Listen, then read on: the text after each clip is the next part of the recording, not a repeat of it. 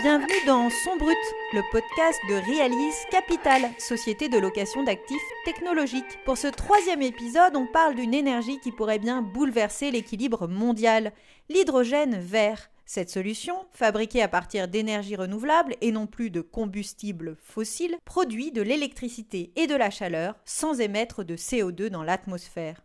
La France, comme d'autres pays européens, mise sur cet hydrogène vert pour accélérer la transition énergétique des industries. Elle prévoit d'ailleurs de mettre sur la table 9 milliards d'euros d'ici à 2030 pour développer ce vecteur énergie et atteindre la neutralité carbone. Sylvain Motika, cofondateur d'Ecor, société de développement de projets de production de gaz renouvelables, nous explique comment l'hydrogène décarboné pourrait rendre nos industries plus vertes. Bonjour Sylvain Motika, merci de répondre à nos questions pour le podcast Son Brut.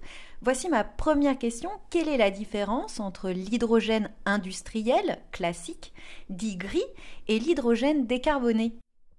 Donc le principal euh, procédé industriel de production d'hydrogène classique, donc dit, gris, c'est ce qu'on appelle le vaporeformage de gaz naturel. Donc il faut euh, dans un premier temps consommer du gaz naturel, donc qui est une énergie fossile. Grâce à un catalyseur dans une enceinte sous pression, eh bien, ce gaz naturel va réagir avec de la vapeur d'eau. Et donc pour produire une tonne d'hydrogène, on consommera 3 tonnes de gaz naturel et on relâchera à peu près 10 tonnes de CO2 dans l'atmosphère. Ça, c'est le premier point. Le deuxième point, c'est qu'il faut qu'on lui apporte de l'énergie pour que la réaction de vaporeformage puisse avoir lieu. Et cette énergie, elle est apportée sous forme de chaleur en brûlant encore du gaz naturel additionnel. Ça, c'est ce qu'on appelle l'hydrogène industriel, ce qu'on appelle l'hydrogène gris. Pour être considéré non carboné, d'après les critères de la Commission européenne, il faut que cet hydrogène euh, puisse être produit par un procédé dont les émissions de gaz à effet de serre eh soient réduites au minimum de 60% par rapport à celles du vaporeformage. Et donc pour être certifié hydrogène vert par la, Commission européenne, il faut que l'hydrogène soit issu d'énergie renouvelable à partir d'une matière première non carbonée. Il est tout à fait possible néanmoins de produire un hydrogène non carboné à partir d'énergie non renouvelable. Et donc ça, c'est ce qu'on va appeler l'hydrogène bas carbone. Quelles sont euh, aujourd'hui les solutions pour produire de l'hydrogène décarboné?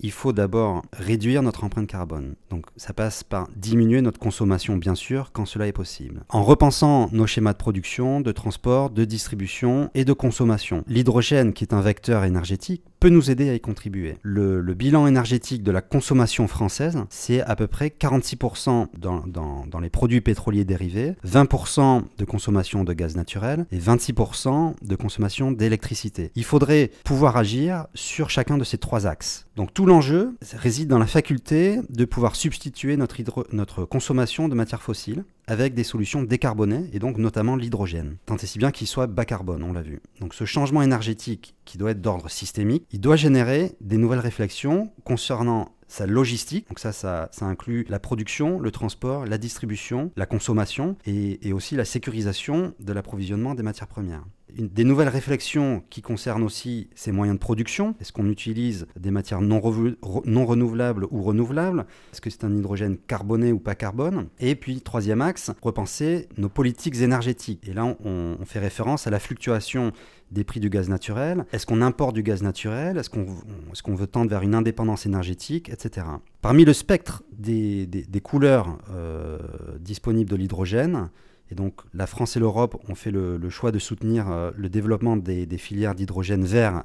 L'hydrogène vert étant l'hydrogène produit par électrolyse de l'eau si l'électrolyseur est alimenté avec des énergies renouvelables. L'Europe et la France en particulier ont mis une emphase explicitement sur l'hydrogène produit par électrolyse qui permet donc de dissocier l'hydrogène de la molécule d'eau H2O. Euh, et donc ça requiert de l'électricité, comme on l'a vu, pour que cette réaction puisse avoir lieu. Et par la nature des choses, l'électricité renouvelable est intermittente. Hein. Un panneau photovoltaïque ne pourra pas produire d'électricité la nuit et de la même manière, l'éolienne ne tournera pas s'il n'y a pas de vent. Donc il faut pouvoir structurer un système qui garantisse une production décarbonée, fiable et de haute disponibilité et à coût marginal faible.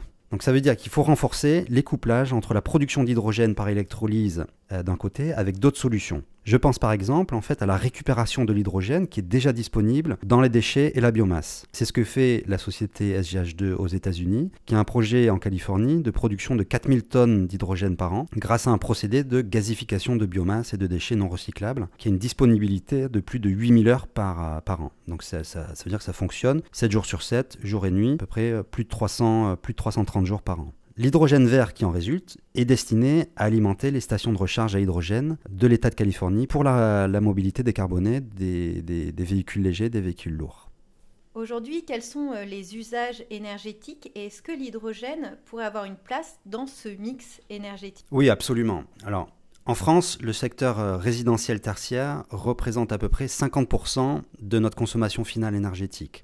Il est suivi euh, par le secteur des transports, à peu près 30%, et par, euh, l'industrie, euh, les 20% restants. Quand on met ces données en perspective, on se rend compte que le potentiel de, de nouveaux usages pour cet hydrogène est immense, tant dans le résidentiel que dans l'industrie et les transports. Alors, me viennent à l'esprit plusieurs exemples. Je pense à, l'utilisation d'un mix méthane-hydrogène dans le secteur résidentiel tertiaire. Je pense aussi aux nombreuses applications dans les transports terrestres, ferroviaire et maritime. Il existe les voitures, les flottes captives, les camions, les bennes à ordures ménagères, etc. Et dans l'industrie, la décarbonation a déjà débuté avec euh, des, process industriels euh, modifiés. Euh, c'est le cas dans la sidérurgie, dans la cimenterie, qui sont deux secteurs qui, ont commencé à utiliser de l'hydrogène au, détriment de la consommation de combustibles fossiles traditionnels. On a abordé tout à l'heure la, problématique de l'efficacité énergétique et de la résilience des schémas et des politiques énergétiques.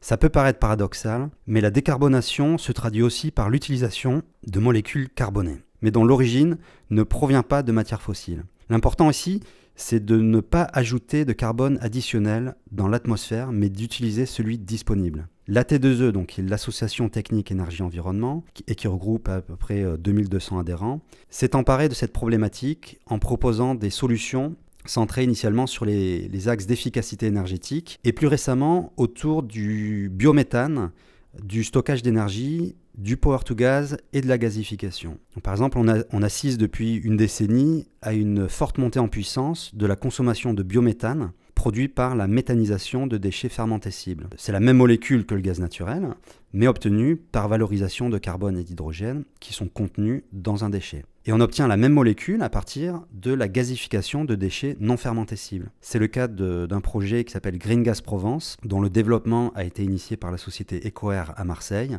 et qui a été récemment adjudicateur de l'appel à projet de gazification lancé par GRDF. Il y a aussi ce qu'on appelle le Power to Gas, qui produit cette même molécule de méthane et qui est produit par synthèse de CO2 qui est capté dans les procédés industriels et assimilé à de l'hydrogène vert. Et on peut aussi mentionner la filière BTL, ce qu'on appelle BTL, qui est le biomass to liquid, qui produit des biocarburants de synthèse dits avancés et qui sont destinés, eux, au transport aérien, maritime et routier, en valorisant la biomasse et les déchets. Quel est le défi auquel l'hydrogène devra faire face dans les prochaines années? Alors ce défi, c'est son, coût de production. Ça, c'est le défi principal. La stratégie nationale en France prévoit d'accompagner l'industrialisation de la production et de la consommation de cet hydrogène. Et pour ce faire, elle a mis en place un plan de 9 milliards d'euros. Mais il faut aussi compter sur le développement de réseaux de transport et de distribution de cet hydrogène et euh, également l'aide à la création d'écosystèmes locaux qui va auto-alimenter cette, cette demande. Et troisième point, il faudra compléter ce mix décarboné en accompagnant l'émergence des nouvelles filières industrielles de gazification, de power to gas, comme on l'a vu tout à l'heure, qui ont un immense potentiel de développement en France.